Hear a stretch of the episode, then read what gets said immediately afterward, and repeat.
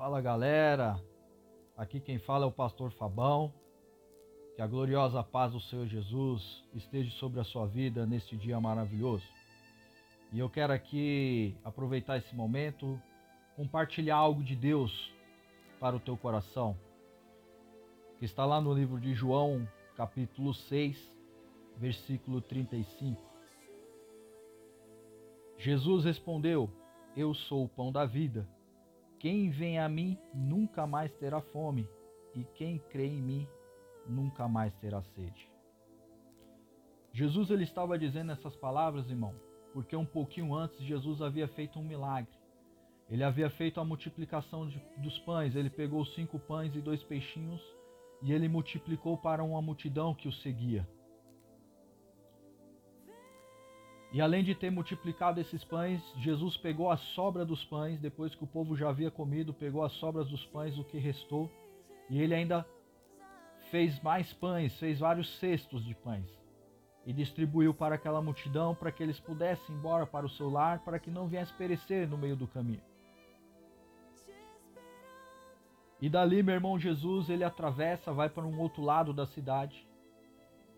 E a multidão continua seguindo a Jesus e vai para o outro lado da cidade atrás de Jesus. E quando a multidão se depara com ele, ele diz o seguinte: Olha, vocês estão vindo atrás de mim porque vocês estão vindo atrás do pão, vocês estão vindo atrás do alimento. Mas esse alimento ele perece, esse alimento ele estraga, esse alimento ele acaba mas aquilo que eu tenho para oferecer para vocês, aquilo que o meu Pai tem para vocês, é eterno. E o que que Jesus está querendo dizer com isso para essa multidão, meu irmão, para essas pessoas? O que que Jesus ele quer dizer para mim, para você hoje? Que muitas vezes, meu irmão, nós estamos preocupados com certas situações, com algo pessoal, e muitas vezes nós vamos ali na igreja é, é, é, buscar por este algo. Nós vamos muitas vezes ali com a nossa cabeça preocupada porque nós precisamos de um milagre, precisamos de uma cura, precisamos de um emprego, precisamos de um carro, precisamos de uma casa, precisamos é, de muitas outras coisas. Mas Jesus ele fala, meu irmão, que isso é um detalhe, essas coisas são detalhes. Jesus nos ensina e nos mostra que essas coisas são detalhes, que o principal de tudo é buscar o reino de Deus e a sua justiça, que as outras coisas vão ser acrescentadas. E o que o Senhor quer, meu irmão, que nós não venhamos barganhar com Deus, que nós não venhamos é, atrás dos, dele por interesse, como essa multidão estava fazendo. As pessoas estavam já, não estavam mais atrás de Jesus pela palavra ou pelos milagres, mas sim pelo alimento pelo que Jesus tinha fornecido para eles. E o que Jesus quer de mim e de você é que nós venhamos até Ele de corações abertos. Porque, meu irmão, preste bem atenção no que eu vou falar. Porque que Jesus ele se refere, simboliza o pão. Porque o pão é, é a primeira coisa que está na nossa mesa pela manhã. Quando nós vamos tomar um café, o pão ele faz parte do nosso café. E o pão, o nosso café é a primícia do nosso dia. É a primeira coisa que nós tomamos, que nós comemos durante o dia, é um cafezinho e nós comemos um pão. E Jesus ele quer estar em primeiro lugar na tua vida. Jesus ele quer ser o centro da tua vida. Jesus ele quer estar à frente de todas as coisas. Jesus ele não quer estar em segundo plano, mas ele quer ser o primeiro plano. Ele quer que você pense nele em primeiro lugar, que você entenda que Ele tem todo o poder e que para que as coisas possam acontecer na sua vida é só você buscar a Ele, é só você clamar a Ele, é só você se entregar a Ele, é só você se render a Ele que as coisas vão ser acrescentadas, as demais coisas vão ser acrescentadas.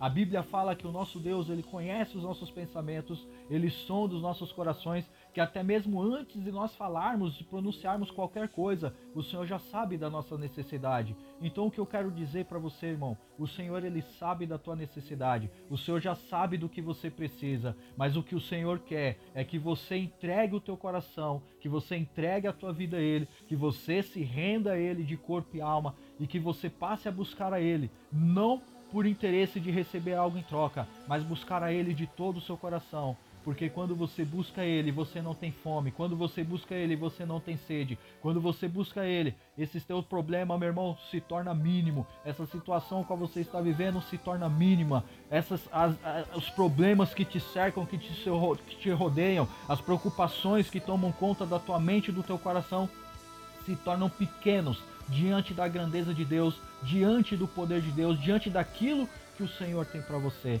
Então, meu irmão, eu digo para você, se você tem sentido de ir à igreja, se você tem sentido de entrar numa igreja evangélica, de ouvir uma palavra, talvez você nunca entrou dentro de uma igreja evangélica, mas no teu coração está queimando, está ardendo para que você entre dentro da igreja e ouça uma palavra. Meu irmão, não importa a tua religião, a tua crença, a tua fé, vá, busca o Senhor, entra da igreja, ouça a palavra porque Deus ele quer falar contigo. Deus ele quer mudar a tua vida, Deus ele quer mudar a tua história. Deus tem coisas boas para o teu coração. Deus tem coisas maravilhosas para você. Mas vai lá, abra seu coração de verdade ao Senhor. Busque ao Senhor em espírito e em verdade.